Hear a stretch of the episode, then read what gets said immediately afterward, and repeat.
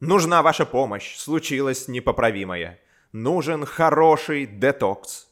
Три дня назад был мой день рождения, который я отмечал в известном, в узких кругах, бабу-кафе. Да, выпивал. Но имею право. Я вообще выпиваю несколько раз в год и еще по праздникам, но не всегда. Я, как ни в чем не бывало, вечером вернулся домой. Проснувшись утром, меня появилась необъяснимая боль в коленной чашечке. Странно, подумал я, ведь раньше такого не было. Когда проснулась моя девушка, она сразу сказала, что от меня дурно пахнет. Надо сказать, что я вегетарианец со стажем более 15 лет. Моя девушка веган с многолетним стажем. У нас очень развито обоняние, и если что-то не так, мы сразу это чувствуем. И мы не ошиблись в этот раз. Я взглянул на свой счет, и что я там обнаружил? Chicken, chicken, chicken, biryani вместо veg. Ну почему? Я же точно помню, что сказал им три раза «век». Они принесли чикен бирьяни, и я наелся мяса, этого яда. Что я испытал, не передать словами. Когда я понял, что произошло, то у меня сразу подскочило давление. Ведь я накачал свой организм трупными ядами, и неизвестно, что теперь будет. Надо сказать, что моя девушка вошла в положение и обещала не расставаться со мной. Но она не сможет спать со мной в одной постели, пока я не пройду 40-дневный курс детокса. Прошу не смеяться. У нее очень чувствительное обоняние, да и на тонких вибрациях у нас была нарушена совместимость. Необходимо срочно что-то делать. Нужен срочно хороший детокс-курс.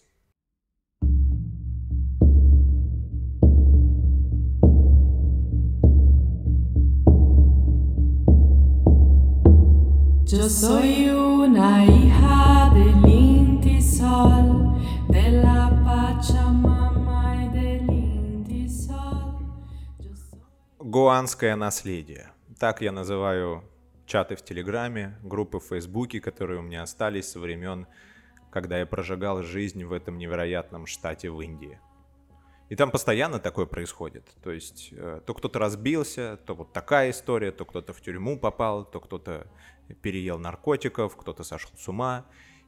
Гоа — это мекка современных хиппи. Если ты хочешь по-настоящему раствориться в свободе, если ты противник капитализм, капитализма и рыночной системы, приезжай в Гоа, сожги свой паспорт, выкинь его в океан, забей косяк, сожри ЛСД и разговаривай с джунглями бесконечно.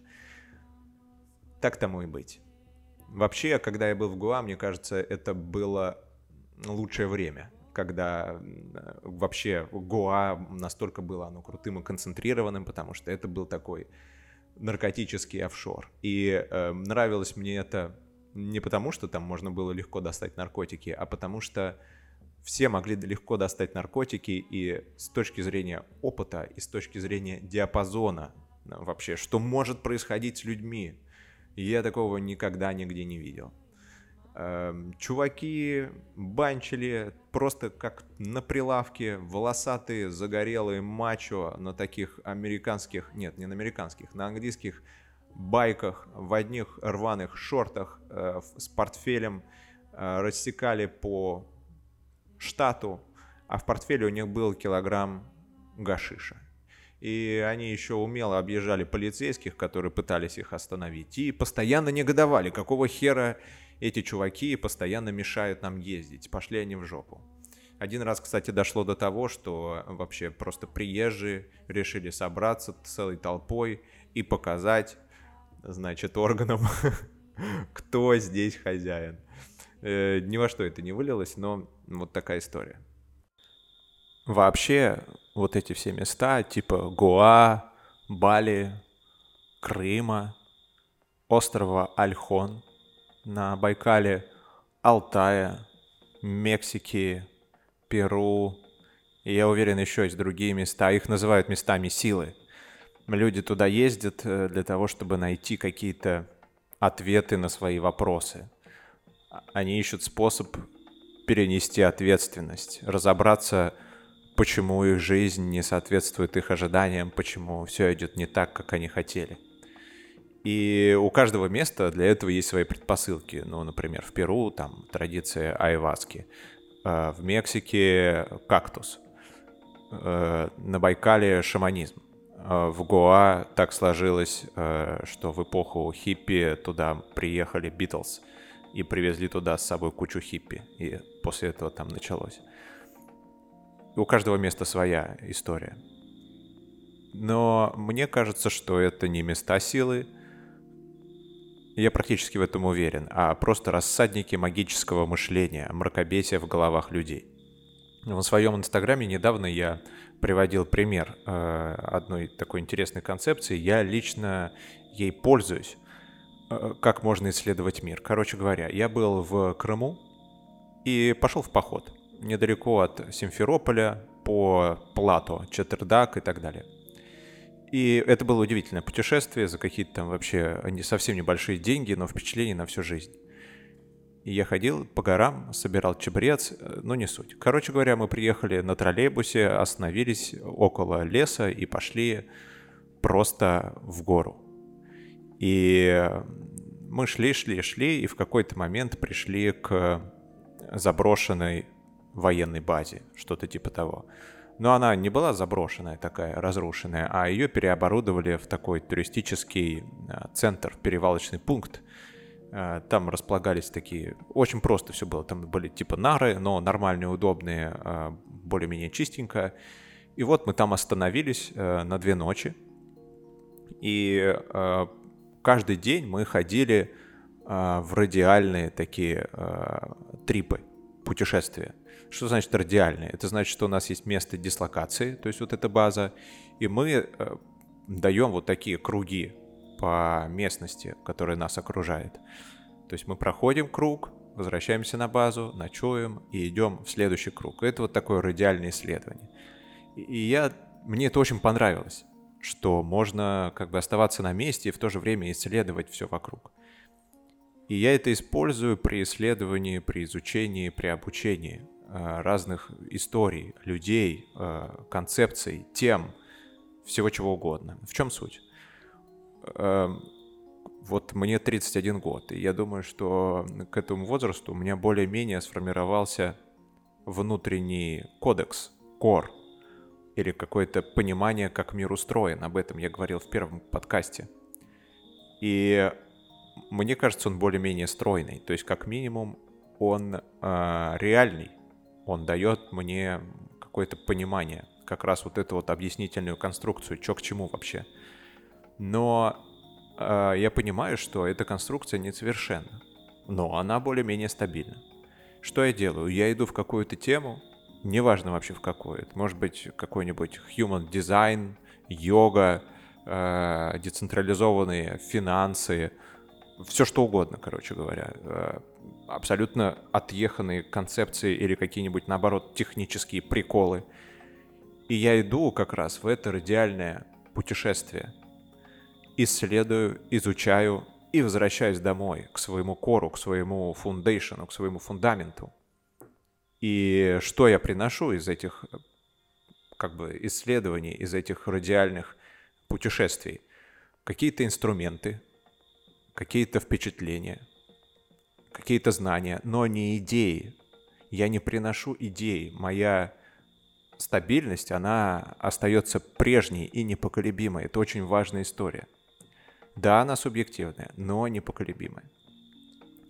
И фишка в том, что когда люди идут изучать эти концепции, вот в каком-то неврозном поиске, знаете, когда вот э, нет сил терпеть, э, продам все и уеду э, пить айваску на неделю. Вот, вот такие вот моменты. Они едут не исследовать, а они едут менять свой внутренний мир, менять свой кор, менять то, что в них вообще сложилось. Потому что считают это неправильным. И это опасно, потому что э, когда все вот эти концепции, понимаете, они э, мало имеют отношения к реальности, потому что есть реальность, и мы живем в реальности. И да, могут быть вещи, которые выходят за рамки этой реальности. Вполне это допускаю. Может быть и перерождение душ существует. Может быть э, есть какой-то глобальный замысел во всем этом. Может быть есть Бог или некое его производное, не знаю. Может быть, Бог все создал и умер, как говорил Ницше. И много идеалистических концепций на этом построены. Не суть. Тем не менее, мы живем в реальном мире. И большинство желаний, которые мы преследуем, это вполне себе материальные желания. Мы не хотим, ну, что-то такое, типа, хочу, не знаю, фиолетовые облака. Такое. Вот прям не могу. Все, цель себе ставлю, фиолетовые облака. Ну, нет такого. Все хотят там хороших отношений, денег, самореализации, а, развития, влияния. То есть это вполне себе прагматичные, понятные цели, которые достижимы в реальности. И для того, чтобы их достичь, нужно использовать реальные данные. То есть, э, не знаю, слова людей, тренды рынка, э, маркетинг и так далее. Но когда ты начинаешь пользоваться вот этими концепциями, получается, ты используешь некие иллюзии для решения реальных задач, и из этого ничего хорошего не получается. Конечно, не всегда, но тем не менее – и в этом опасность, потому что э, когда человек идет в некую концепцию, он начинает жить по некоторым новым убеждениям, по неким, некоторым новым правилам, установкам, которые ему были даны от другого человека, который имеет авторитет, какой-то шаман, какой-то мастер, какой-то там, я не знаю, э, кто угодно, короче говоря. И вот он как-то обосновал свою позицию, в рамках этой вот э, искусственной концепции и сказал, что вот это правда. И из-за того, что это искусственная концепция, она довольно абстрактная, это всегда выглядит логично и стройно, но оторвано от реальности. Я даже вам сейчас приведу небольшой отрывок. Э, деда нашел в Инстаграме, который э, вещает. Вот послушайте. Смотрю, уже 36 подписчиков. Подписей под писей находится яйцо. Это и есть яйцо Кощея Бессмертного, о котором я вам толкую неоднократно. Яйцо. Поэтому мне оперировали, у меня одно яйцо. Все должно так совпадать, так же, как и у Гитлера. Тоже об этом говорил. Поэтому в яйце там и, и это вот и зайчик, зайчик, который сейчас, ну и все остальные там с, с этим вот, с иглой. Игла это есть ак, ок, аки. По, на латыни, по-молдавански. Если не знаешь молдавский, то очень тяжело. Но это и есть латынь, настоящая латынь, которая латает, перелатает все остальные языки. Это и есть мудрость всего человечества, языка. Что у него в голове? у него все, там и лингвистика, и верование, и э, какие-то у него идеи, и какой-то конфликт, и все это в кучу, все это вот э, хитро сплетено, но это просто оторвано от реальности. Этого, этого нету. Почему э, язык э, латинский? Потому что он латает. Господи, боже мой.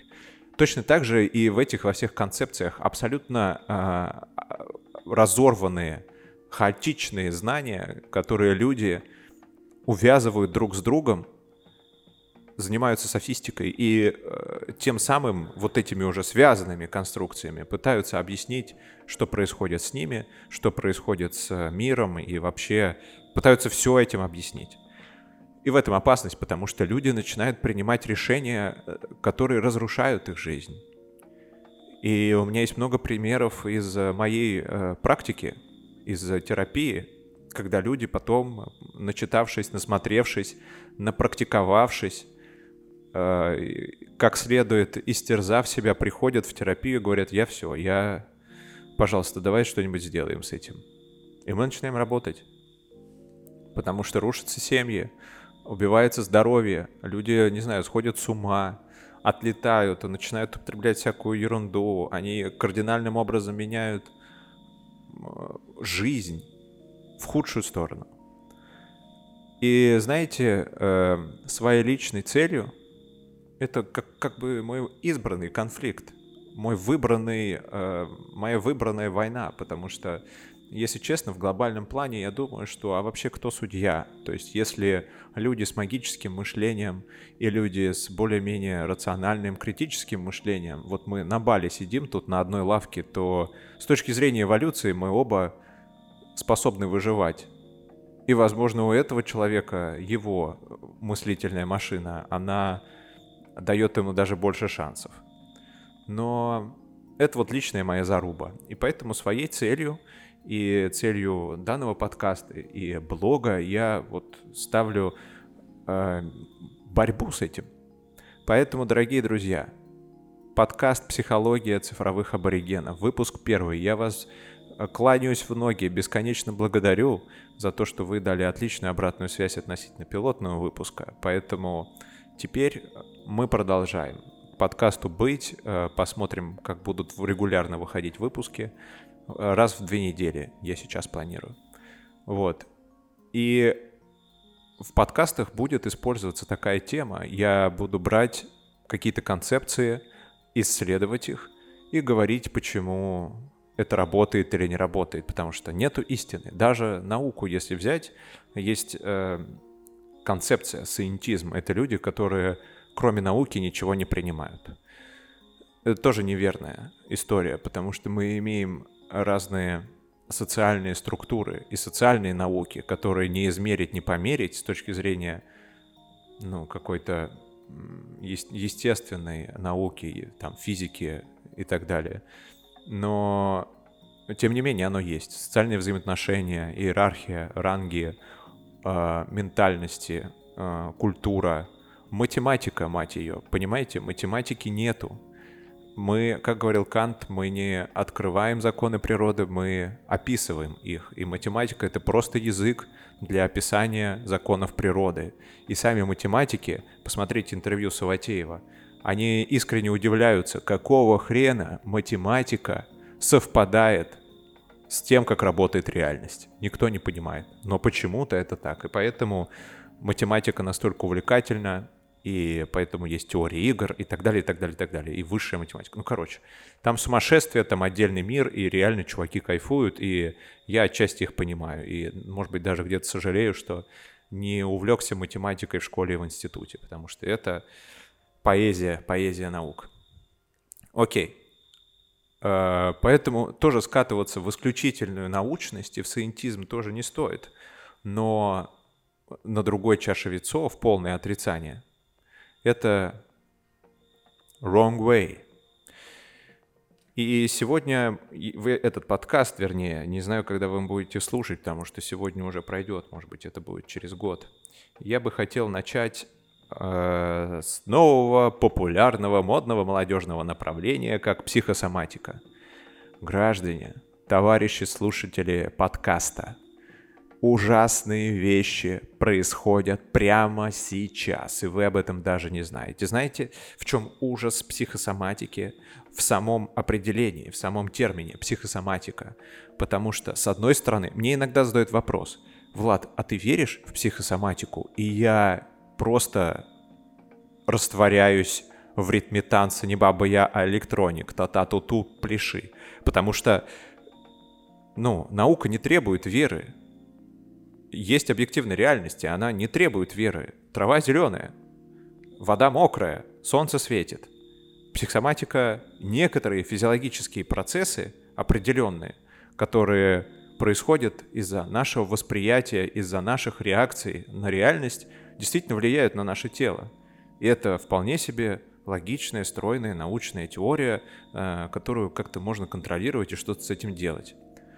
Но почему-то, вернее, вполне по определенным причинам, вот в это понятие психосоматика последнее время влезло столько говна, столько бреда, столько мракобесия, что люди просто с ума посходили, потому что это выглядит как некоторая спасительная таблетка. И столько этих психосоматологов просто как грибы после дождя. Все в инстаграме профиля астролог, таролог, психосоматолог – Мария, я изменю твою жизнь в лучшую сторону и дам тебе способ для проявления и самореализации.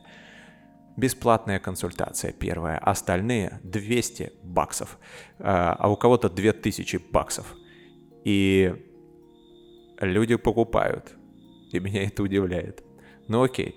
Короче, психосоматологов развелось, концепция ненаучная. Как только концепция ненаучная, соответственно, я видел выступление чувака на ютубе по психосоматике, и он говорит, у меня нет медицинского образования, и именно поэтому я могу перед вами сегодня выступать и об этом, обо всем рассказывать. Но если бы я там был, я бы сказал, пошел нахуй отсюда, потому что чувак вещает про рак, понимаете? И мы сейчас к этому подойдем. Ладно, у меня бомбит, ребята, но я думаю, что мои эмоции, э, если кто-то их не разделяет, ну, значит, как говорится, вы не моя целевая аудитория, и нам с вами не по пути, и это прекрасно, я считаю, потому что мир разнообразный, удивительный, и еще раз, какого бы склада ума и мышления, каких бы взглядов я не придерживался, мы в итоге э, с вами будем лететь на самолете, в одном самолете, может быть, сидеть рядом, и на лавке сидеть, и втыкать в закат тоже на одной. И кто судья? Но поговорить нам будет сложно. Окей, э, с чего все началось? Откуда психосоматика вообще взялась? Я не буду сильно душнить, ладно?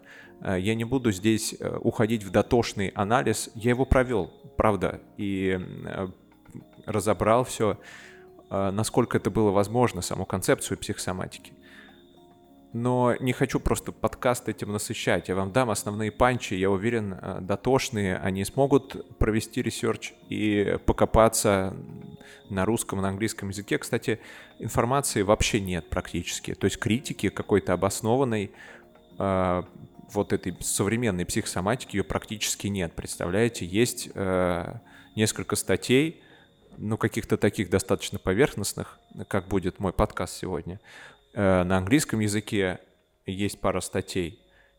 И, и все, пожалуй. То есть и из-за того, что нету какого-то сопротивления, я думаю, потому что нормальным ученым, нормальным врачам, они, им просто не до этого, потому что это не настолько глобальное движение, которое убивает людей, потому что этих, э, значит, суб концепций якобы научных, на самом деле лженаучных или альтернативно-медицинских, их огромное количество, и всеми этими концепциями заниматься зачем, если нам нужно э, в реальности проводить исследования, изучать ее и делать открытие.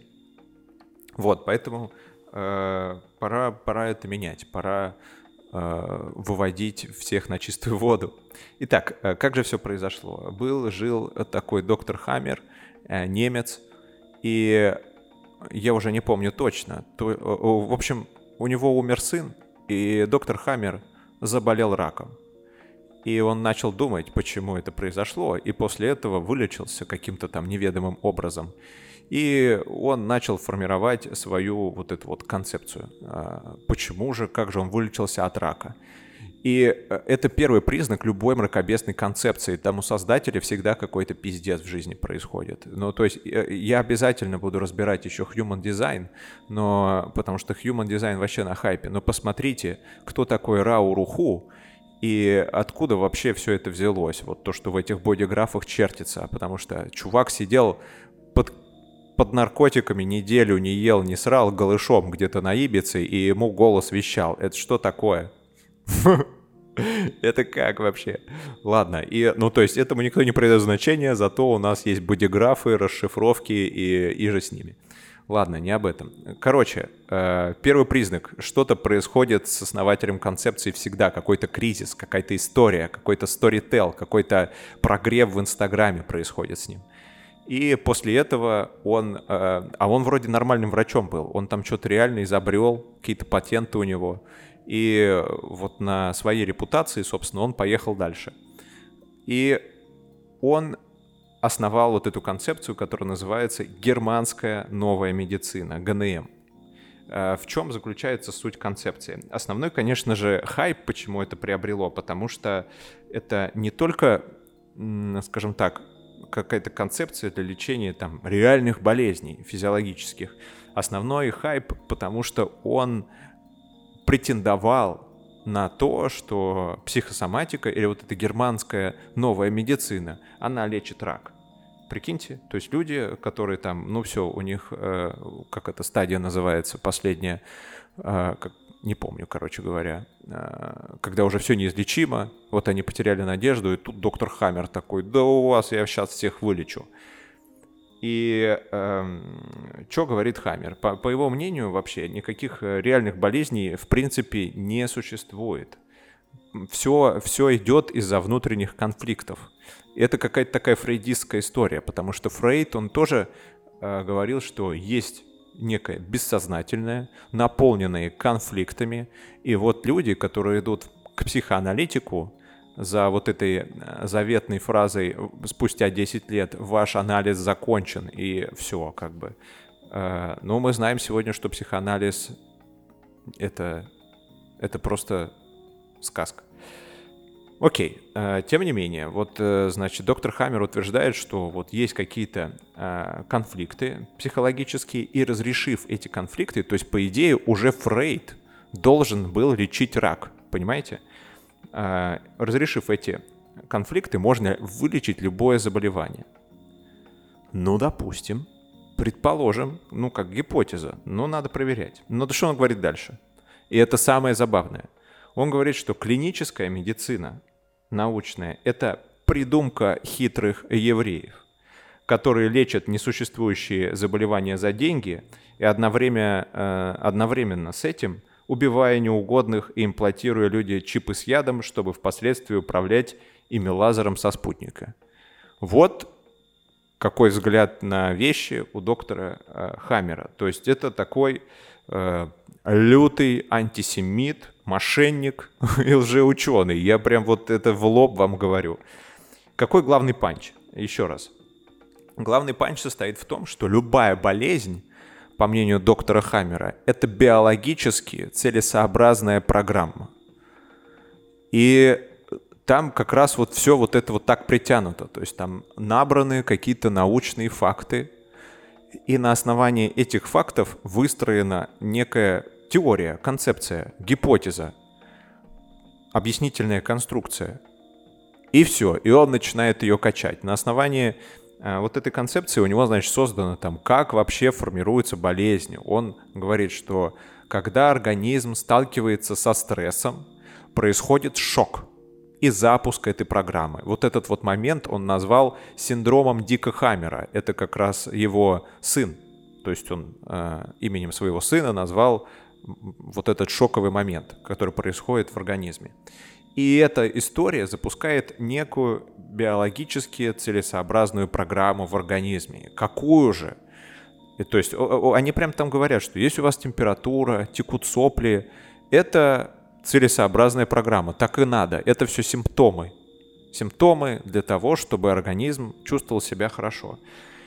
И у него там целая таблица вообще. У него есть пять там, эм, как его, пять законов, по которым он э, действует, там очень много внутренней терминологии. Это, кстати, еще одна отличительная черта любой мракобесной концепции. Она вводит внутреннюю новую терминологию, внутренний понятийный аппарат какой-то, внутренний язык. Это, например, очень круто чувствуется э, у Вадима Зеланда, потому что э, маятник и не вовлекаться в маятник, и пространство вариант, вариантов, и все вот это вот, понимаете, это прям новый язык, которым люди пользуются, и они, собственно, понимают друг друга на основании там, вот этого нового языка. Вот, поэтому я не буду читать эти пять пунктов, их все разбирать, потому что там, ну, правда, это просто, просто вам не надо, короче говоря. Ну, вот там вот это вот синдром Дика Хаммера, биологически целесообразно, то есть там вот такие какие-то новые термины он вводит сам, которые нужно каждый разъяснять. Душнина еще та. Э, вот, но на основании вот этой вот его теории он создал целый перечень болезней, 172 болезни, вы можете их загуглить, почему, что, зачем и как. Ну, то есть, э, и там прям написано, вот у вас, типа, ангина. Что, он ищет, что за конфликт. Ангина происходит из-за того, что вы что-то не договариваете. Вы не даете, не говорите то, что у вас на уме. Или там дерматит. Дерматит э, связан с конфликтом разделения. То есть вы э, либо у вас не хватает контакта, либо же у вас стремление наоборот оттолкнуть кого-то. Аллергия какая-нибудь. Аллергия – это значит, что вы э, находитесь в непринятии текущего контекста. Вам нужно, вам организм говорит, э, программы так запускать, что вам нужно отсюда уйти. И там целый перечень такой. То есть там, ну, прям реально доходит. Там, э, и, и самое главное во всей этой истории, еще раз, это то, что они пытаются лечить подобным подходом рак. Сколько людей умерло, э, никто даже себе представить не может. Потому что там известны случаи, когда э, условно у девочки 6 лет у нее был рак, ей назначили химиотерапию и все такое, потом доктор Хаммер вломился, все это порезал, все это обрезал, то есть он явный и такой ярый, вернее, противник э, вот нормальной медицины. И он начал лечить девочку своими вот этими методами ебаными, и дальше э, девочка чуть не умерла, ей восстановили лечение, и потом э, все стало нормально. Людей поумирало очень много, но, э, во-первых, люди не готовы признаваться, что они пошли в эту историю. И как бы и кому признаваться? Человек умер, а родственники, ну, хер его знает. И э, самое главное, что концепция действительно является лженаучной, мракобесной. Даже, э, значит, там на каком-то информационном сайте федеральной земли э, в Германии, Северный Рейн, Вестфалия в Германии, это сайт о деструктивных сектах. И вот там очень четко написано, что, э, значит, э, германская новая медицина никакого отношения к медицине не имеет. Это полное отстой, мракобесие, и ни в коем случае не надо этим пользоваться. Я нашел еще статью эм, одного доктора. Доктора зовут сейчас скажу как, Дэвид, как его зовут? А, Дэвид Горский.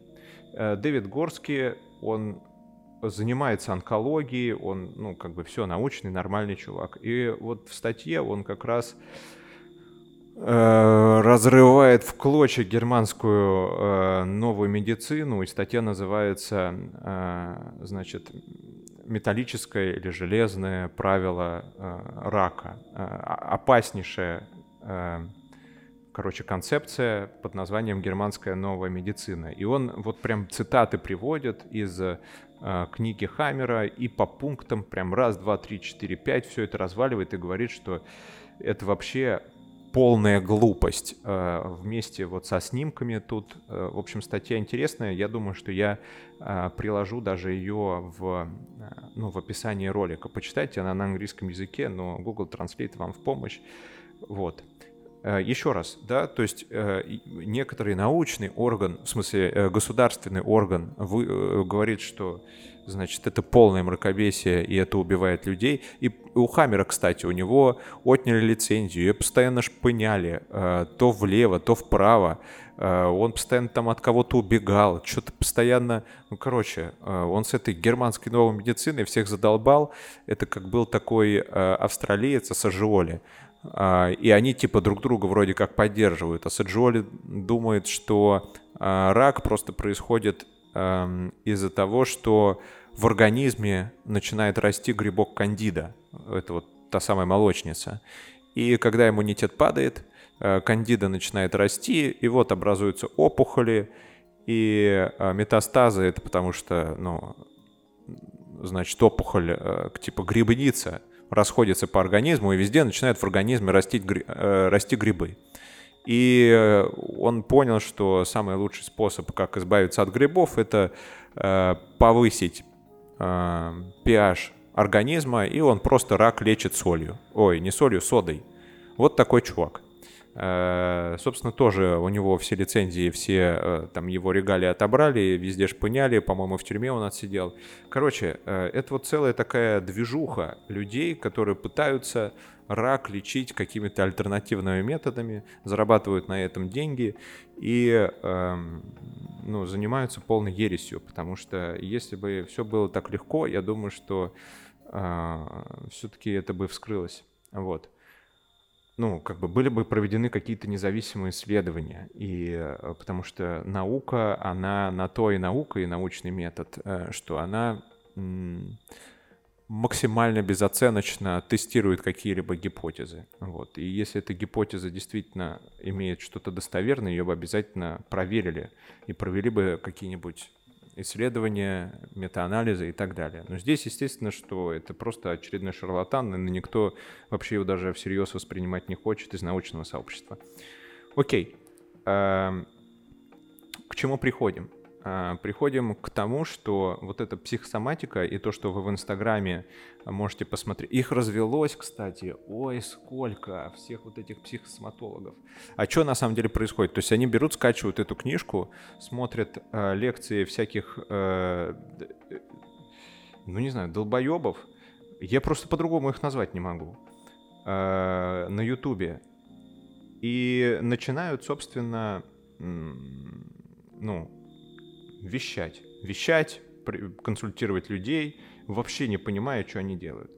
Эм, вот, например, э, Егор Миронов, э, правда, у него два, почти три часа идет э, какое-то выступление на Ютубе, и знаете, вот красной нитью сквозь все выступление он думает, что это какие-то люди такие, знаете, которые, у которых чувство справедливости что-то с ним не так, потому что он считает, что его врачи обманывают, они трясут с него деньги, и вообще э, э, как бы вся медицина и медицинская сфера кажется э, реально как чем-то таким очень неправильным. Но я думаю, что Егор Миронов не сам к этому пришел, а просто начитался доктора Хаммера, потому что доктора Хаммера в его работах вот эта вот позиция его, она очень четко и однозначно транслируется.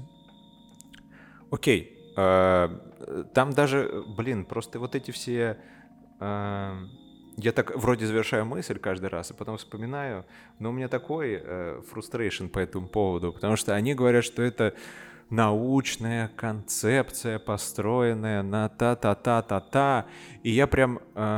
Самое главное, что вот эти все, кто, в частности, вот с русскими людьми работают в Инстаграме там и так далее, они вот э, снимают ролики на Ютубе, они что-то выступают, и никто нахер не называет доктора Хаммера, потому что если люди начинают делать research, то э, они приходят в доктора Хаммера, в германскую новую медицину, э, в других там типов, и они понимают, ну, как бы, что там Э, они могут этим и сами заняться, потому что э, там ничего сложного вообще. Там надо выучить эту таблицу и вот людей, э, значит, ковырять по этой таблице и объяснять им, вот если у меня пятка болит, то знаешь, у тебя конфликт с матерью, и вот, и ты на носочках ходишь, тебе нужно ходить на носочках, чтобы не тревожить других людей. Вот там вот какие-то такие объяснения, понимаете? Вот. И э, они все говорят, что это подтверждено некими научными исследованиями. Я не помню, как звали чувака. Он был тут на Бали, мне говорили, вот, Влад, посмотри, он, вот у него все научно. Я зашел на сайт, эм, и он прям топит, это все научно. И опирается на какие-то исследования. Я открываю исследования, а это какие-то диссертации аспирантов непонятных. То есть это вообще непонятно, кто, что, чуваки просто, не знаю, там написали что-то, закончили универ, и, может, сейчас, не знаю, свои э, магазины вообще коммерческие пооткрывали. То есть, но все, как бы, это из-за того, что никто не проверяет, вот какая-то работа есть, она, может быть, даже где-то лежит там на каком-то ресурсе научном, э, в какой-то базе, и все. И они, вот это обосновано. Блин, интересно вообще, потому что они говорят... Э, что вроде как мы отрицаем медицину, но на какие-то научные данные мы опираемся. Бля, вы определитесь уже, что вы делаете. Вы либо что-то реально прям придумываете, либо, либо что. То есть вы либо в полное отрицалово уходите, и тогда делаете свой какой-то научный подход, свой, свою методологию исследования, и на этом уже выстраиваете свои концепции, которые будут выглядеть достоверно, и критикуйте методы исследования, признанные научные, либо же тогда, ну, как бы, и не пользуйтесь ими, либо тогда, ну, я просто, короче, у меня в голове постоянно вот этот когнитивный диссонанс, нарушение логики, они какими-то двойными стандартами пользуются, сами себе противоречат. И вот на русском пространстве вот эти вот психосоматологи, э, они вообще не показывают, откуда это, что это. Они просто вот э, в сторис выкладывают окошко, напишите ваш симптом, и я расскажу, что нужно сделать. И вот они таким вот мракобесием занимаются. Короче, э, если вы увидите такое, блокируйте, гоните в шею от себя, от своих близких и э, смело посылайте нахуй. Вот что я могу сказать, потому что э, ни к чему хорошему эта история не приведет. Вернее, я в конце скажу, почему все-таки люди туда идут и э, что хорошего в этом есть. Но то, что можно получить из этого хорошее, это слишком ничтожная плата за то, что ты умираешь. Вот, об этом поговорим чуть позже. А, так тогда, если мы возвращаемся к психосоматике, то есть мы вот сейчас что я сделал? Я разделил. Вот в психосоматике, в самом понятии, есть нормальная тема, а есть говно полное. А, соответственно, что мы делаем? Мы сейчас раз, расчехлились, скажем так, и разложили, что же происходит, э, почему люди так увлеклись психосоматикой. Потому, ну, это реально выглядит как таблетка. То есть э, любую болезнь ты можешь вылечить за счет того, что разрешишь какой-то внутренний конфликт, который у тебя есть там, с родителями, с мамой, через поиск травмы и проработку этой травмы. Вот, и все. И э, аллергия 5 минут. Вот такая вот история. Почему, как это связано, никто не знает. Вот если открыть эту таблицу доктора Хаммера, почему нахрен ты такие делаешь выводы, что вот такой симптом, это вот такой конфликт, но э, нету, нету ответа. Это просто так доктор Хаммер придумал. То есть метод достаточно директивный, э, который не выдерживает критику, и более того, как только критика начинается, э, начинается атака в сторону человека, что вот, значит, ты э, последователь евреев и их концепции медицинской, и ты вообще кто такой, засланец, пошел вон отсюда. Вот, то есть переходит все в такую конфронтацию. Так что же такое в реальности психосоматика? И откуда же реально берутся болячки и почему они происходят? Все начинается с... Давайте по пунктам, пошагово пойдем. Немножко сейчас душноты, но это важно. Во-первых, в организме э, есть гомеостаз. Что такое гомеостаз? Это условно равновесие или э, это способность организма поддерживать определенные внутренние показатели на определенных уровнях. И это куча показателей. Это э, показатель, там, не знаю, инсулина, никотина, э, опиатов, э, гормонов и всего-всего-всего в организме в нужном уровне, чтобы на нужном балансе, как бы, чтобы он нормально функционировал. Это просто есть таким прям рязанским языком э, объяснять. Окей, гомеостаз заполнили. Э, дальше что происходит? Есть стресс. Стресс — это очень важная функция. Во-первых, мы постоянно находимся в стрессе, и у меня сразу, вот когда я читал вот эту книжку, я думаю, а вот как же э, доктор Хаммер мерил стресс? То есть вот какое событие эмоциональное приводит к запуску биологически целесообразной программы, то есть болезни? А какое событие не приводит? То есть где вот эта шкала, как ее померить, тоже мне непонятно было. Ну и так это висит в воздухе, никто об этом не задумывается и не знает. Ну ладно.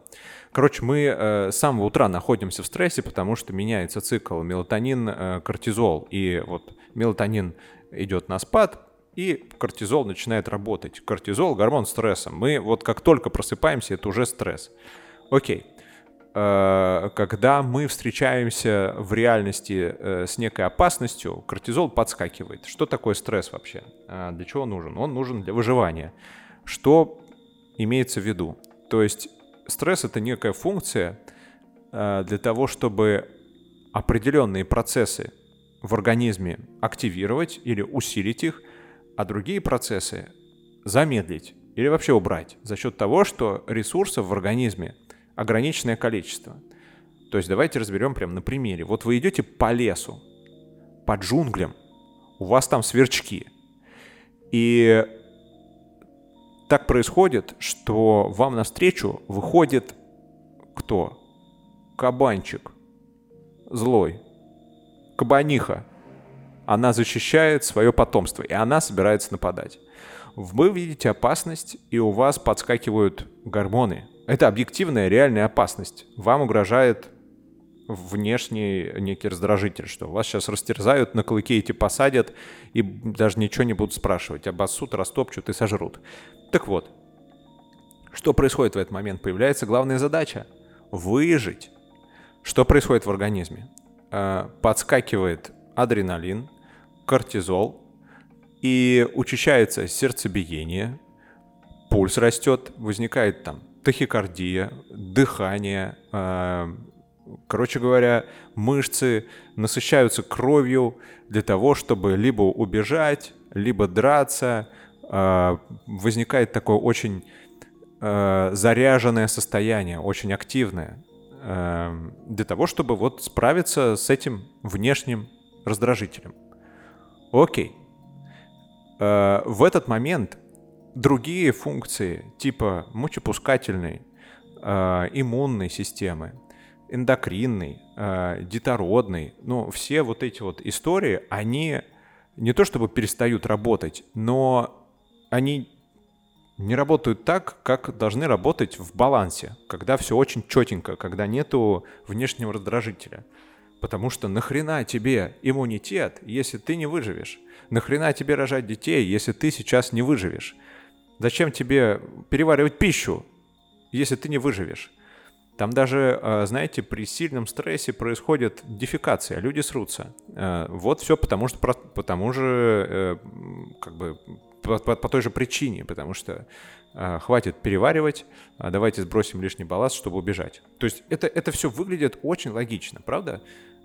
Функция для того, чтобы выжить. Мы выключаем, как бы убираем ползунки, снижаем у одних функций и повышаем у других. Все, убежал. Там э, также идет выделение всяких э, обезболивающих в организме. Ну, условно их можно так назвать.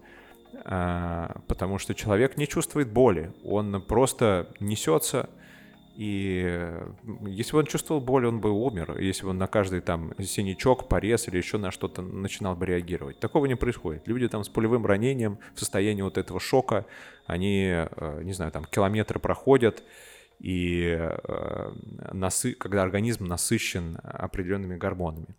Окей. И это все понятно, да? Вот стресс, Э, объективный какой-то внешний раздражитель, включаются одни функции, выключаются другие. Но что происходит дальше?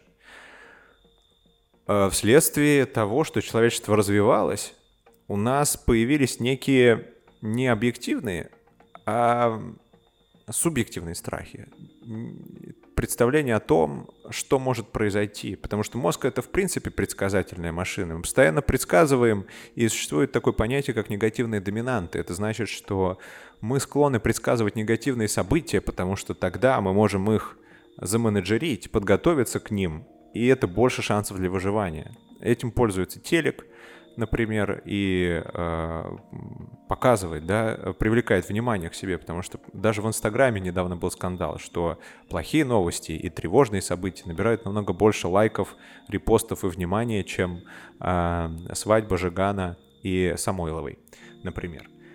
Вот. Идем дальше. Так работает у нас. И это все обусловлено эволюцией. Так сложилось потому что так организм способен выживать. И это реально целесообразные программы. Окей.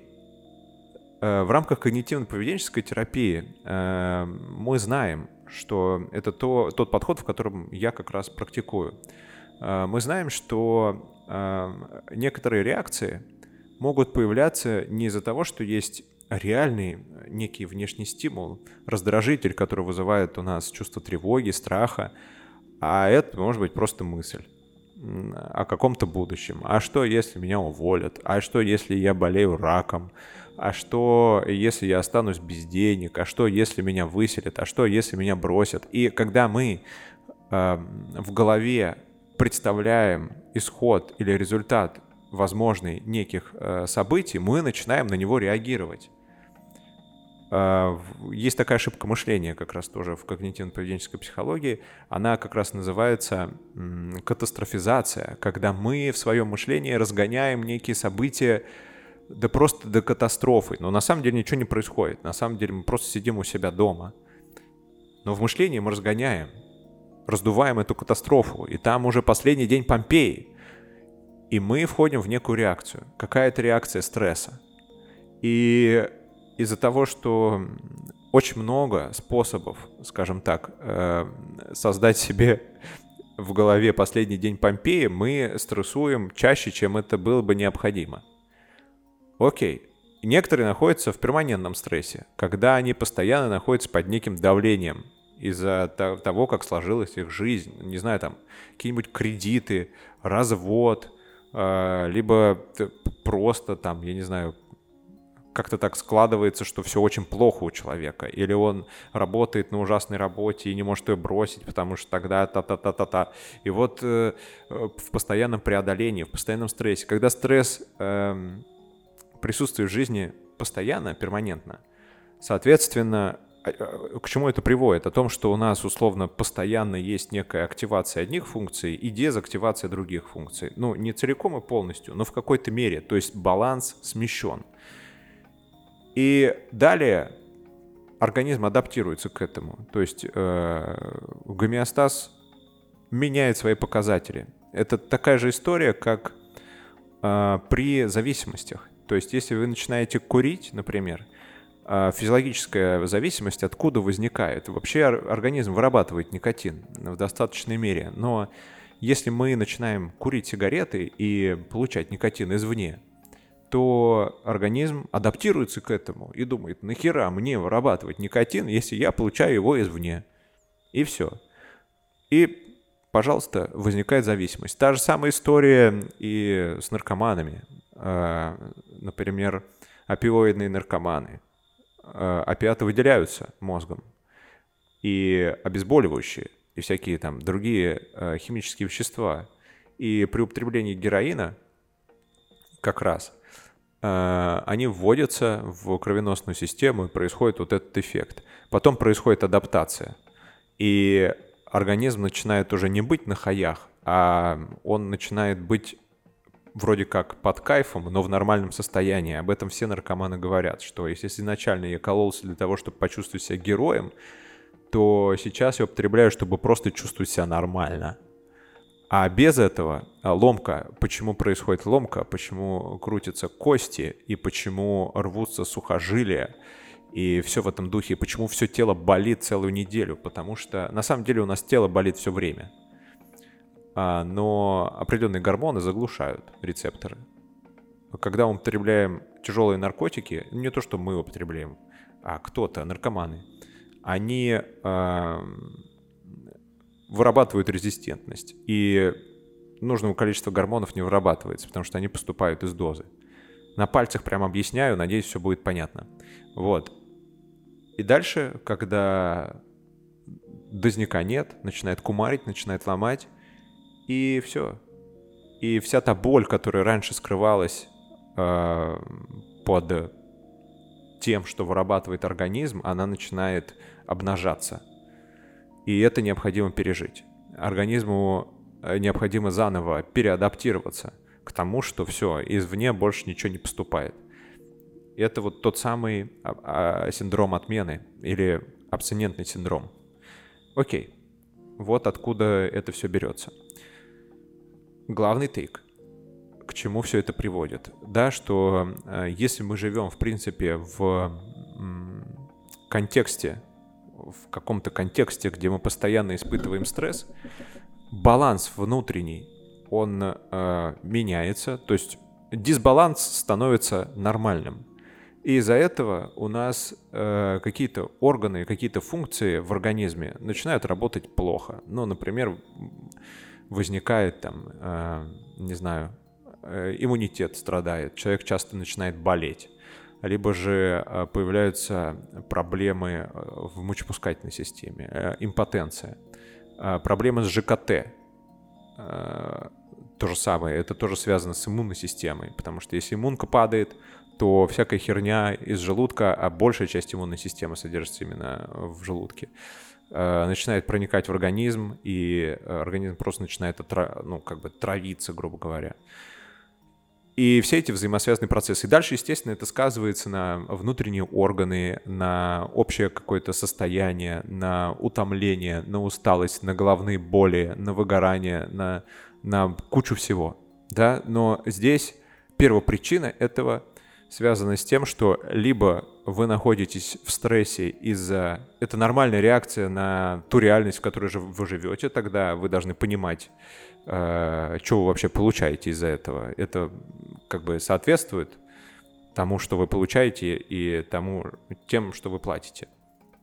Либо же э, это ненормальная реакция вследствие определенных э, форм вашего мышления. И это то, что мы делаем в терапии. То есть мы приходим и э, делаем разбор, мы картируем мышление, вынимаем из человека э, воспоминания о том, как он воспринимал тот или иной момент, как он воспринимал ту или иную ситуацию, те или иные слова, и корректируем это, делаем из неадекватного мышления, абсолютно оторванного от реальности, э, наиболее адекватное, наиболее реальное, наиболее обоснованное и, и, и логичное. Вот. И, соответственно, реакция на мысли, она пропадает, в принципе, либо же э, вообще уходит, либо становится контролируемой хотя бы. То есть человек тренируется входить в э, вот эту самую осознанность э, для того, чтобы останавливать свой мыслительный поток и дальше регулироваться. Кстати, здесь про медитацию э, стоит сказать. Эм, медитация, почему она работает и куда все отлетают? Да. Начну с того, еще раз повторю, да, что э, некоторые эмоции, ну, скажем, тревожное расстройство, оно возникает именно из-за форм мышления. Э, из-за форм мышления – а, в которых есть катастрофизация, чтение мыслей, либо эм, дихотомическое мышление. Дихотомическое мышление — это когда я воспринимаю мир черно-белым. Все будет очень хорошо или очень плохо. И я склонен полагать, что все будет очень плохо, и нахожусь в реакции на, относительно своего предположения. А, что там еще может быть? Туннельное мышление, когда мы видим только негатив. И эм, это, кстати, интересная взаимосвязь. В буддизме есть такое, что а, состояние формирует э, восприятие, восприятие формирует мир, мир формирует состояние. И это такое, знаете, э, зацикленный процесс. И единственный э, способ, то есть если у тебя плохое состояние, ты видишь мир плохо, вернее, ты воспринимаешь плохо мир, мир действительно становится таким, потому что ты уходишь в избирательное абстрагирование, э, так называемое. То есть ты видишь в реальности только плохое, потому что у тебя, грубо говоря, фильтр настроен таким образом. А, потому что фильтр, он откуда вообще берется? Потому что мы не можем видеть мир объективным, у нас ресурсов мозга не хватает. И дальше из-за того, что мир плохой, ты приходишь в некое состояние, и все повторяется по кругу. Единственный способ из этого круга порочного выйти, это как раз вот осознанность. Что это такое, как это тренируется и откуда вообще берется. Здесь э, прикольная есть механика, медитация, и если кто-то э, пробовал медитировать, э, респектую. Если кто-то не пробовал медитировать, я вам рекомендую попробовать хотя бы пару-тройку недель.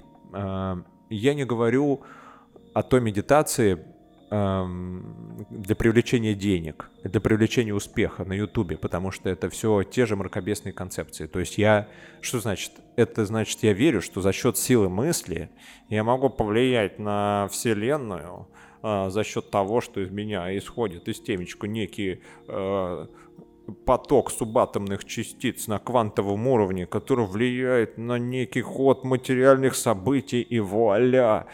И вот люди мечтают, мне кажется, сидеть, дрочить свой мозг э, в комнате в темной часами, и чтобы они выходили, открывали дверь, а около двери мешок с деньгами лежит. Вот все бы только этим занимались. Люди вообще склонны дрочить себя максимально, избегая взаимодействия с реальным миром для достижения результата в реальном мире. Окей. И э, почему медитация, почему люди отлетают? И почему медитация э, имеет некий прикладной характер в этом случае? э, если мы возьмем концепцию mindfulness, mindfulness, э, можете посмотреть другие ролики на этом канале, я там об этом говорю. Э, mindfulness, Джон Кабадзин, он взял, оторвал медитацию как некую практику и сделал ее светской.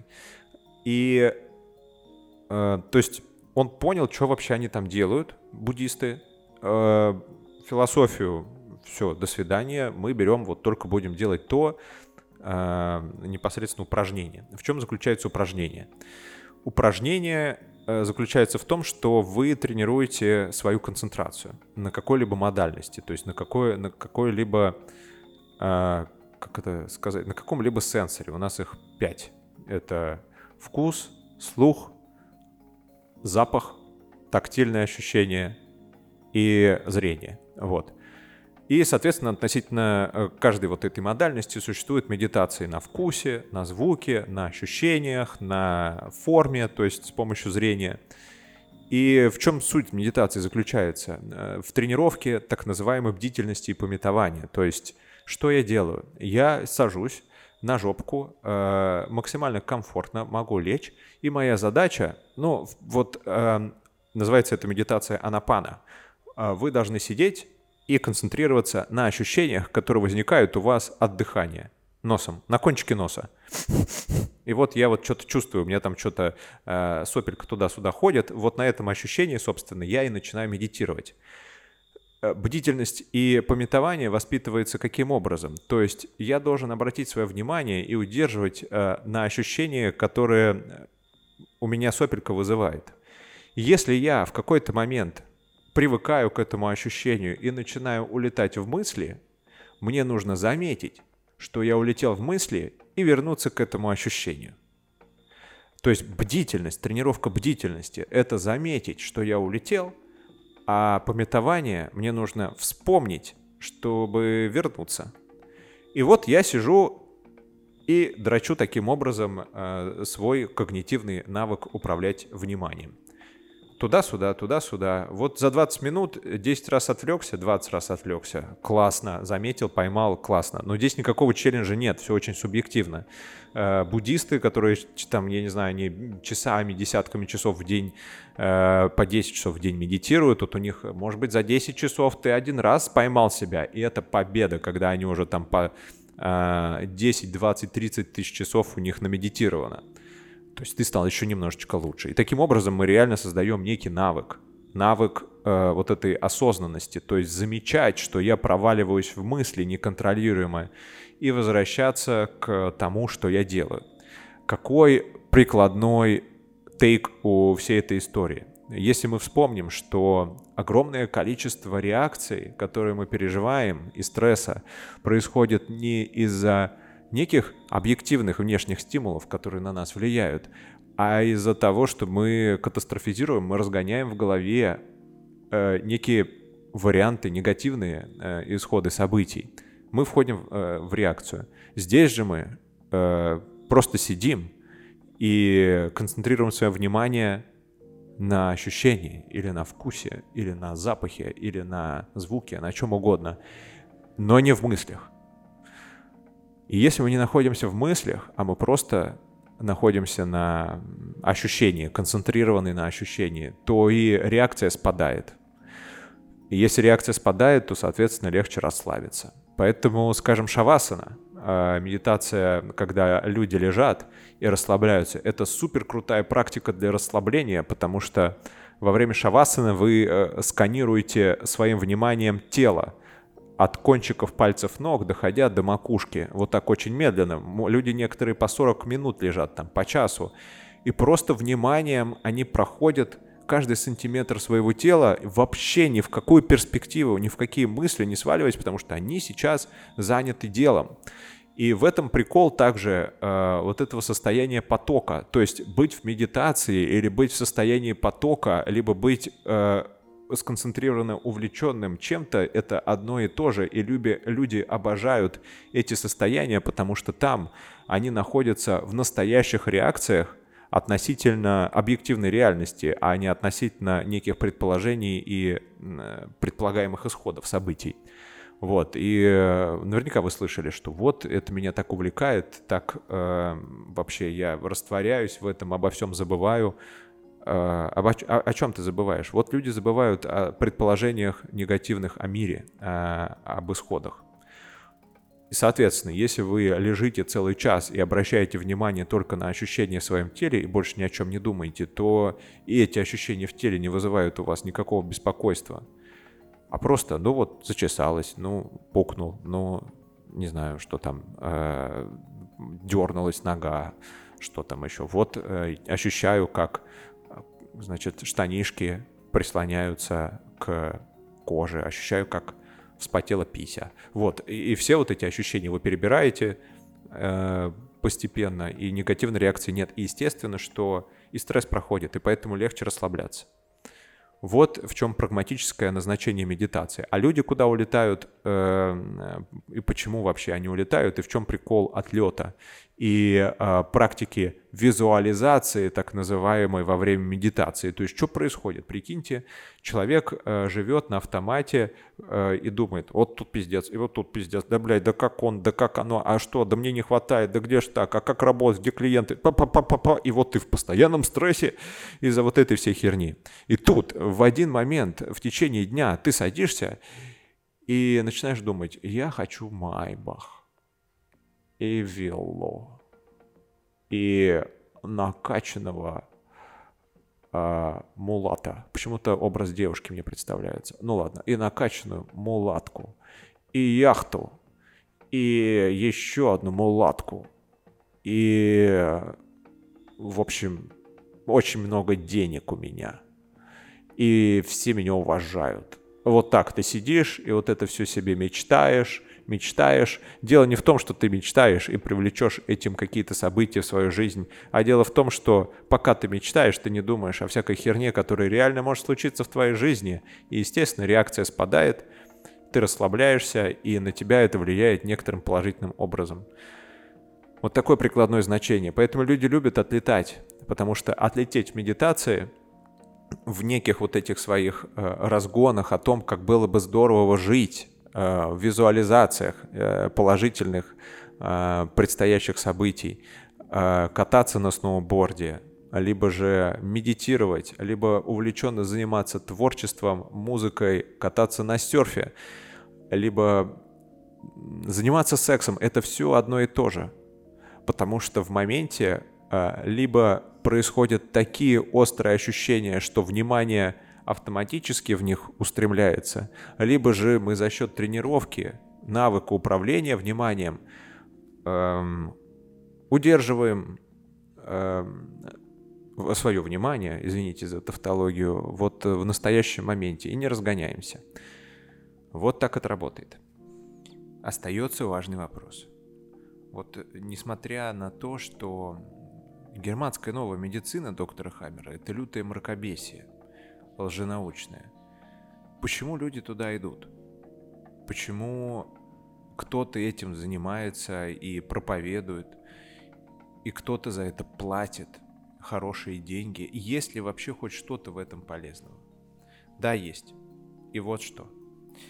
Когда люди идут в терапию, в частности, в когнитивно-поведенческую, то самое важное, что необходимо сделать, это скажем так, раздуплить когнитивную модель, то есть понять, какие кривые убеждения о реальности есть у человека. Но если в ходе терапии мы стараемся скорректировать убеждения, скажем так, в сторону реальности, то в ходе кривой терапии или какой-либо другой мы можем наоборот произвести такую информационную инъекцию и зашить в человека не, некое новое убеждение о реальности. Это как раз то, что происходит э, у Зеланда, в шаманизме, у Кастанеды и во всех вот этих эзотерических концепциях. То есть людям меняют э, убеждения о реальности на какие-то иллюзорные, либо дополняют их, либо что-то сверху надстраивают. И какой главный тейк в германской новой медицине? Что любая болезнь – это биологически целесообразная программа. То есть болезнь не болезнь, симптом не симптом. Все, что с вами происходит, это прекрасно. Это уже как бы путь для эволюции, для того, чтобы все было хорошо. И прикиньте, вот вы болеете раком или чем угодно, и вам говорят, да все хорошо, так нужно, все по природе. И вам выгружают, не знаю, двухчасовой семинар, обосновывают, почему же это правда. И человек, будучи необремененный знаниями, профильными, образованием – думает, ну, выглядит очень логично и круто, и действительно, если у доктора Хаммера кто-то там, значит, выздоравливал, а, и непонятно вообще, сколько людей он погубил, возможно, это работает. И меняя восприятие а, болезни, что происходит дальше? Уходит реакция. То есть, представляете, люди живут с раком, и они каждый день задумываются о том, что я, блядь, скоро умру вообще-то и у них мотивация появляется что-то делать, быть продуктивным, творить добро, я не знаю, там, не ссориться и так далее, и так далее, путешествовать, что-то с этим делать. И они живут в стрессе. Это фонит. Это как э, взятый кредит. Но мне вообще страшно предположить, что переживают люди, которые знают, что они скоро умрут. Мы все, в принципе, об этом знаем. Но когда конец очень близок, вот это осознание, оно, конечно, вызывает тяжесть. Потому что когда мы не больны, мы вообще об этом не задумываемся. А тут каждый день. Момента мори. Помни о смерти. И э, что же тогда возникает? То есть мы э, приходим к тому, что восприятие болезни меняется, и меняется реакция. Меняется реакция на симптомы. И, соответственно, из-за того, что реакция на симптомы, на болезни, вообще на мысли, на какие-то отсутствует, то и стресс снижается. То есть организм начинает работать более взбалансированно. А, подрастает иммунитет, а, какие-то функции восстанавливаются, начинает нормально работать желудок, а, там, мочепускательная система, эндокринная, и все в этом духе. И иногда это является действительно ключевым фактором для того, чтобы просто организм начал нормально работать, и он э, сам совсем справляется, потому что организм, человеческое тело, это удивительная вообще машина. Э, в когнитивно-поведенческой терапии, например, есть э, метакогнитивная терапия. Что это такое? Это когда мы реагируем на собственную реакцию. То есть, например, я начинаю тревожиться, у меня из-за этого учащается пульс, у меня из-за этого, не знаю, там потеют ладошки, или начинается там какое-то дыхание более частое становится. И замечая за собой эти симптомы, я вхожу в еще большую реакцию, и возникает вот такая зацикленная история. То же самое здесь, то есть люди мало того, что реагируют на э, симптомы, они еще и реагируют на свою реакцию, потому что, а, естественно, что такая стрессовая штука, она ухудшает симптомы. То есть что-то, не знаю, начинает болеть интенсивнее, либо приходит какой-то новый симптом в виде, там, не знаю, а, больной головы или еще что-то такое. Так вот эти симптомы, вторичные, скажем, и третичные, они проходят. И это, пожалуй, единственное единственный положительный эффект, который можно получить от вот этой концепции германской новой медицины. Но для того, чтобы получить этот эффект, нужно поверить ему и начать идти по этому пути. То есть перестать принимать таблетки а, и начать, не знаю, находить какие-то внутренние конфликты для того, чтобы а, твоя болезнь отошла на второй план. Мне кажется, это несоизмеримо просто понизить симптомы из-за того, что ты меньше стрессуешь и вообще никак не пытаться лечить себя и свою болезнь. Это в корне неверно. И еще одна заявленная тема, следующая, это про э, карты желаний. Я думаю, что она будет э, неким таким подводящим итог события. Э, потому что тема психосоматики, стресса, гомеостаза, медитации, тревоги и все это, вот, скажем так, как такую консервную или вот такую как заготовочку, знаете, на зиму из помидорчиков, огурчиков сделать. Вот крышка — это э, что вообще с картами желаний, зачем люди их делают и работают они или не работают, давайте разбираться. Блиновская, да, Блиновская, Елена Блиновская заработала очень много денег на марафоне желаний. И, ну, там всякие у нее прикольные, неприкольные были эм, задания. И в целом а, это очередное мракобесие. Вот, очередное мракобесие, э, использование, значит, человеческих слабостей, но надо отдать ей должное насчет э, того, как устроен бизнес и насчет неких морально-волевых, э, вернее, не морально-волевых, а морально-этических норм ее. Хотя я вот смотрел ее интервью с Собчак, она, помните, в первом подкасте я говорил, что ты делай, а мозг подтянет объяснительную конструкцию. Она думает, что она ничего плохого не делает. Вот.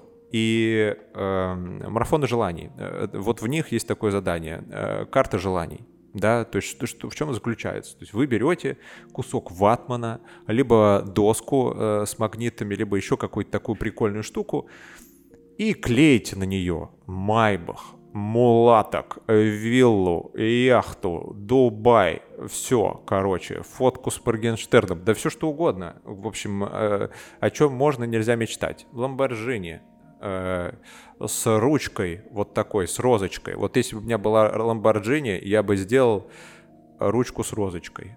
Отвечаю.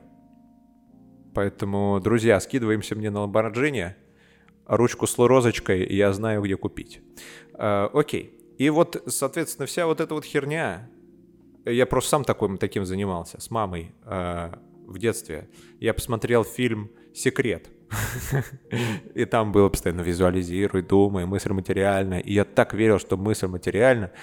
И вообще это было просто какое-то помешательство. Гребаный э, фильм «Секрет». Это, мне нравится шутка, что недавно нашли не вошедшая в фильм «Секрет». И там э, сидит, типа, этот ну, какой-то там, кто там рассказывал, говорит, вот надо думать, мечтать, верить, что мысль материальна, и там дальше, типа, вырезанная сцена. А дальше нужно просто ебашить каждый день очень много.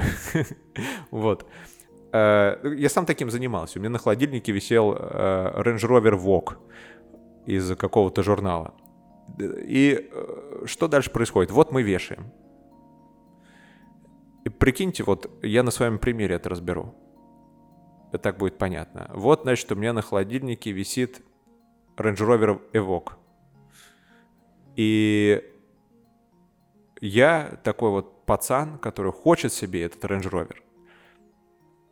Почему-то, э, если честно, не сильно был замотивирован на него заработать. Ну, то есть я был замотивирован, конечно, в какой-то степени, но не так, чтобы, знаете, я прям добился этого. Потому что я очень много времени тратил на э, игры компьютерные, на просмотр сериалов, на чтение каких-то там книжек, на какие-то тусовки, на какие-то другие вообще отвлеченные темы. Э, и почему так? Происходит все на самом деле совершенно прозаичным образом. Вот представьте, э, у вас за счет того, что вы живете, набирается некий объективный опыт взаимодействия с реальностью. И он либо успешный, либо неуспешный. Вот неуспешный опыт, он часто становится травмой э, и, искривляет восприятие реальности. И с этим уже люди приходят в терапию, мы с этим работаем, исправляем и уходим в некие новые поведенческие эксперименты, в экспозицию для того, чтобы изменить нейронную сетку человека и проработать тем самым его травму. Вот.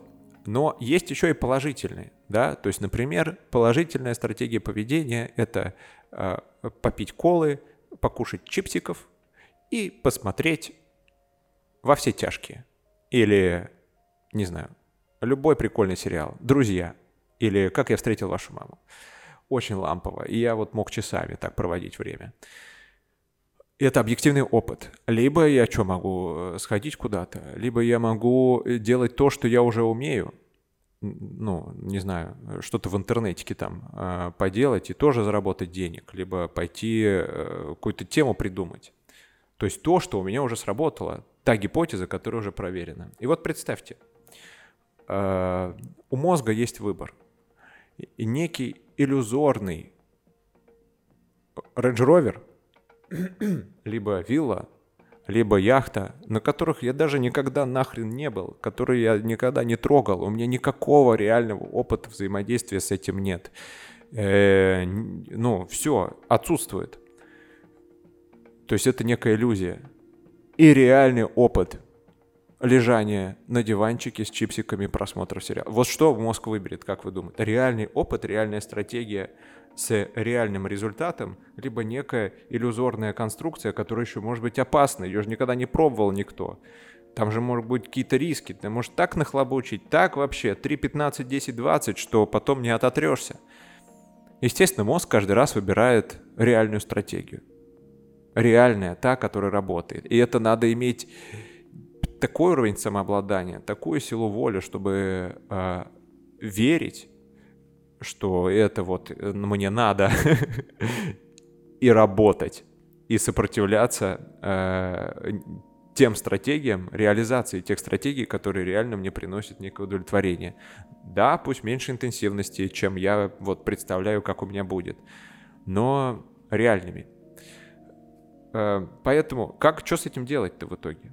Э, то есть э, к чему я? Что мы опять, э, видите, с одной стороны, мы на иллюзии очень круто реагируем, да, э, стрессом, страхами, тревогой, тревожными расстройствами, и находимся в реакции, и это отражается как-то на нас, и э, мы из-за этого даже заболеваем. А с другой стороны, те же самые иллюзии, они, если они положительные, они вообще заставляют нас избегать этого, потому что это иллюзия. Вот такие двойные стандарты у мозга. И э, что вообще с этим делать? Э, с картами желаний и э, как вообще правильно? Полезно, вернее.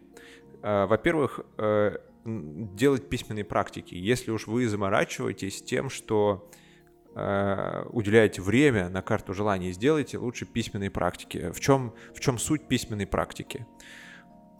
Когда вы ведете дневник, либо просто есть такая э, практика поток сознания. Вы садитесь и э, не включаетесь, вот знаете, в этот режим написания поста в Инстаграме, потому что когда мы пишем пост в Инстаграме, он сильно отличается от речи. Ну, мы, например, не начинаем пост с «э» или «а», хотя в речи мы это постоянно используем, или с типа, или с «ну блин», с какого-то междометия а вот как есть. То есть э, писать в режиме речи. Пусть там, я не знаю, с молчанием, с какими-то припинаниями, с чем угодно. И просто вот выгружаете это. Выгружаете, выгружаете, выгружаете. Э, в чем прикол такой истории?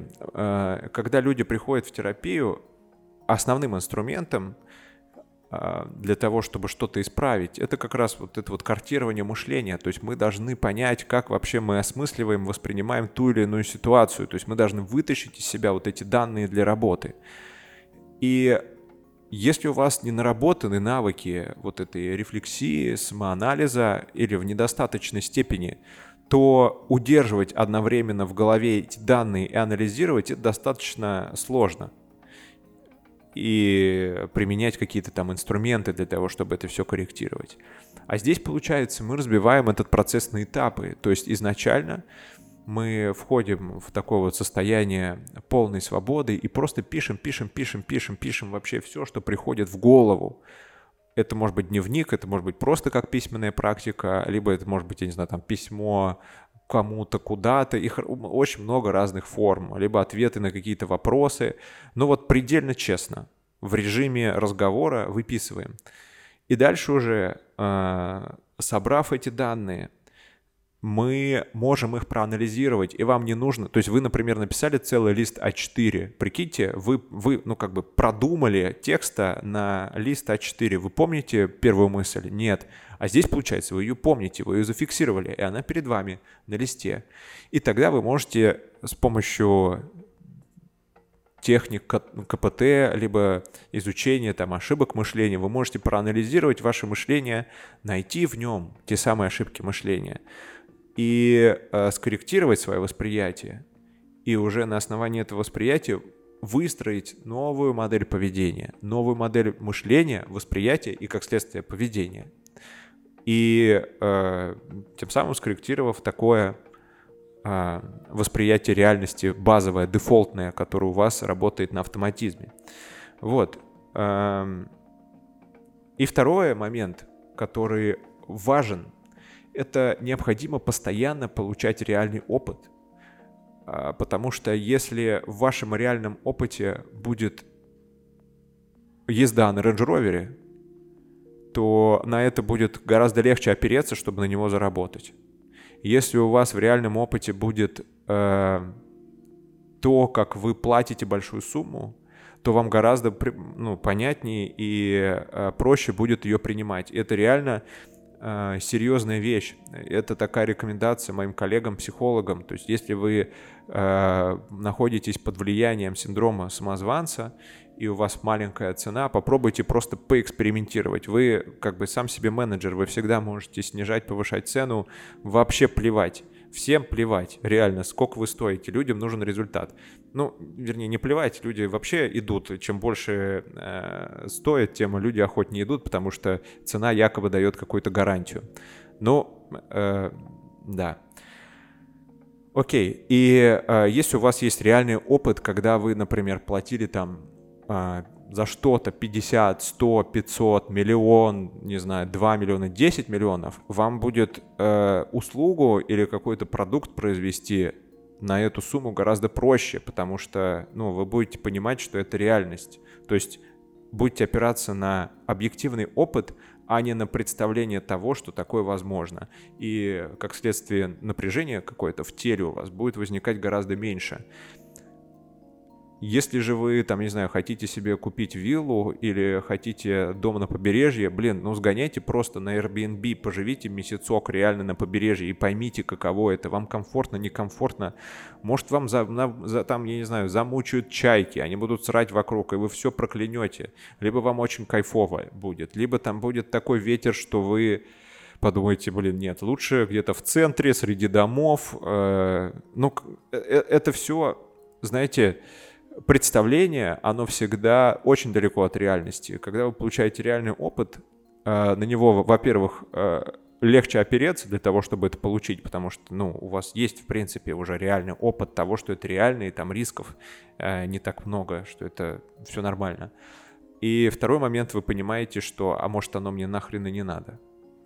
И вот это вот постоянное, знаете, тестирование гипотез, постоянное э, взаимодействие с реальностью и стремление получать некий объективный опыт, это, наверное, самая главная практика, которую я как психолог могу вам порекомендовать.